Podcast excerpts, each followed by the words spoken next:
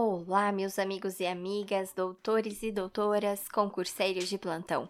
Sejam bem-vindos ao podcast Direito do Trabalho do Zero. Me chamo Stephanie Martins e iremos estudar juntos o nosso sétimo e último episódio sobre princípios do direito do trabalho. Antes de darmos início, eu peço para que você me siga nas plataformas de streaming para receber uma notificação quando um novo episódio estiver disponível. Você também consegue me encontrar no Instagram, direitotrabalhodozero.podcast e tirar todas as suas dúvidas, pedir recomendações de livros e dar sugestões. Falando em sugestões, eu estou preparando as nossas aulas para dezembro e janeiro. E é isso mesmo, pessoal.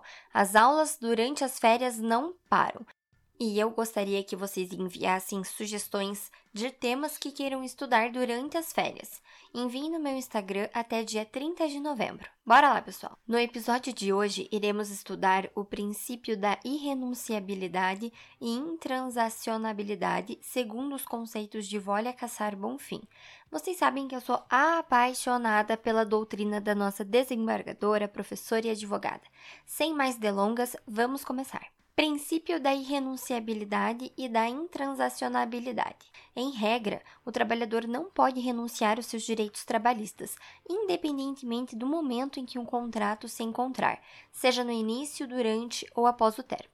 Segundo Volha, a renúncia é uma declaração unilateral de vontade que atinge direito certo e atual, cujo efeito é a extinção deste direito. Agora você já sabe o que é renúncia e que ela não pode ser feita independentemente do momento contratual. Vamos complicar um pouquinho. no artigo 9 da CLT, é claro que todos os atos realizados com o intuito de retirar direitos são considerados nulo, junto com o artigo 468, que anula toda alteração contratual lesiva ao trabalhador. Vamos à leitura. Artigo 9.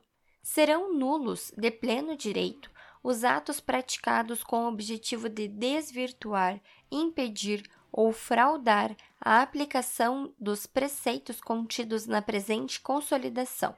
Artigo 468. Nos contratos individuais de trabalho, só é lícita a alteração das respectivas condições por mútuo consentimento, e ainda assim, desde que não resultem direta ou indiretamente em prejuízos ao empregado, sob pena de nulidade da cláusula infringente desta garantia. Além da renúncia, existe a transação, e a diferença entre elas é que na transação é tanto o trabalhador quanto o empregador participam, com o intuito de prevenir litígios. Seja pela renúncia ou pela transação, você só pode discutir direito patrimonial disponível, conforme a previsão no artigo 841 do Código Civil, que diz: só quanto a direitos patrimoniais de caráter privado se permite a transação.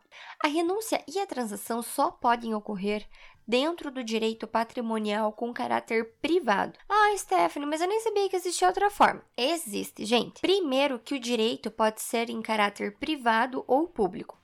O público cuida das questões públicas, efetivamente, e o privado exclusivamente dos seus interesses. Assim, você consegue dividir o direito em patrimonial, sendo possível atribuir um valor, um direito indisponível, que é controlado pelo Estado, nivelando como maior ou menor intensidade, que visa proteger o interesse público, e o direito disponível.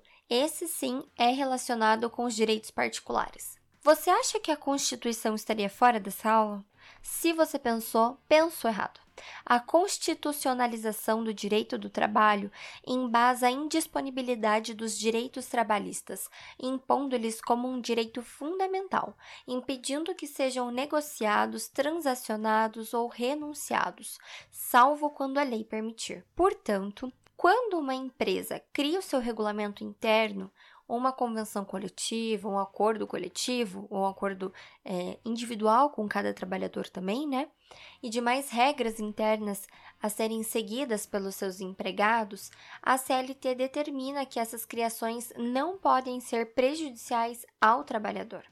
Temos como exemplo de direito os da personalidade do trabalhador, que são absolutamente indisponíveis, como a honra, intimidade, segurança, vida privada e imagem. Tratando-se do momento da renúncia, analisamos em três momentos: da admissão, durante a vigência ou depois da extinção do contrato de trabalho. Antes da admissão, é, não é possível. A única possibilidade de renúncia prévia que estava previsto era no Decreto-Lei número 4362 de 42, mas foi revogado pela CLT de 1943. Esse decreto autorizava a desistência da estabilidade no emprego para trabalhadores com mais de 45 anos e que não estivesse trabalhando nos últimos dois anos para o mesmo empregador. Durante o contrato de trabalho, não é possível realizar a renúncia ou transação, seja pelo artigo 468 da CLT, seja pela aplicação do princípio da prevalência da condição mais favorável ao trabalhador.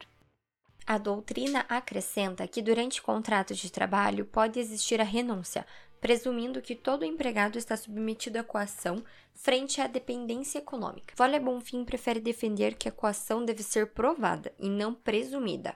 Já após o contrato de trabalho, é possível identificar a renúncia quando o trabalhador aceita a seguinte situação: o empregador demite o empregado, mas informa que não tem dinheiro para realizar o pagamento das verbas rescisórias, e faz a proposta da dispensa sem justa causa pelo empregador, desde que o empregado devolva a indenização do adicional de 40% do valor correspondente ao FGTS, muitas vezes fazendo o empregado assinar um cheque para garantir a devolução desse valor, Assim, ele terá acesso ao seguro-desemprego e verbas depositadas no seu fundo de garantia. A reforma trabalhista, na Lei 13.467 de 2017, possibilitou em diversas situações a realização da renúncia e transação dos direitos dos trabalhadores. O artigo 442b da CLT prevê a contratação de autônomos sem que configure o vínculo de emprego. Vamos à leitura. Artigo 442b. A contratação do autônomo, cumprida por essas todas as formalidades legais, com ou sem exclusividade, de forma contínua ou não, afasta a qualidade de empregado prevista no artigo 3 dessa consolidação. A regra contida nesse artigo mais parece uma tentativa de burlar a relação de emprego, uma vez que no artigo 2 e 3 da CLT descreve quem é o empregado e quem é o empregador, não sendo necessário descrever que o trabalho autônomo afasta a qualidade como empregado.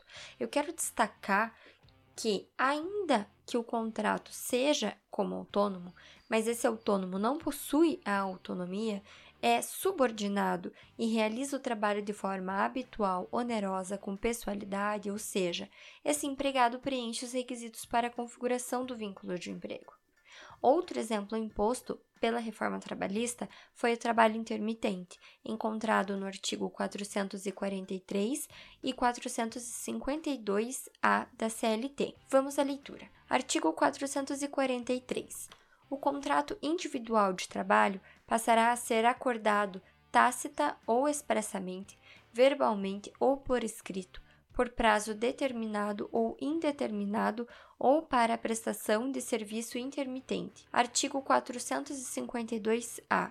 O contrato de trabalho intermitente deve ser celebrado por escrito e deve conter especificamente o valor da hora de trabalho, que não pode ser inferior ao valor horário do salário mínimo ou aquele devido aos demais empregados do estabelecimento que exerçam a mesma função em contrato intermitente ou não. Eu recomendo que vocês façam a leitura do artigo completo, juntamente com os parágrafos e seus incisos. O contrato intermitente é imprevisível quando da prestação de serviço, ferindo completamente o princípio da segurança jurídica e a proteção ao trabalhador, atendendo única e exclusivamente o interesse do empregador, do empresário e não do trabalhador. Assim, concluímos que, independentemente do grau de vulnerabilidade do trabalhador, não é possível realizar a alteração do valor de salário, da formação técnica do trabalhador, sendo direitos irrenunciáveis e intransacionáveis. Existem algumas renúncias e transações previstas em lei ou toleradas pela jurisprudência, como, por exemplo, o direito ao vale-transporte previsto na Lei 7.418 de 85, renúncia de alguns direitos quando o empregado concordar, por ajuste por escrito, em exercer função como teletrabalhador, previsto no artigo 75A e seguintes da CLT, concomitantemente com o artigo 62, inciso 3 da CLT. Finalizamos por aqui o nosso episódio de hoje. Eu espero que você tenha gostado e entendido sobre os princípios do direito no trabalho. Não se esqueça de enviar a sua sugestão para os nossos episódios especiais para dezembro e janeiro no Instagram arroba direito trabalho do zero ponto podcast. Até o próximo episódio.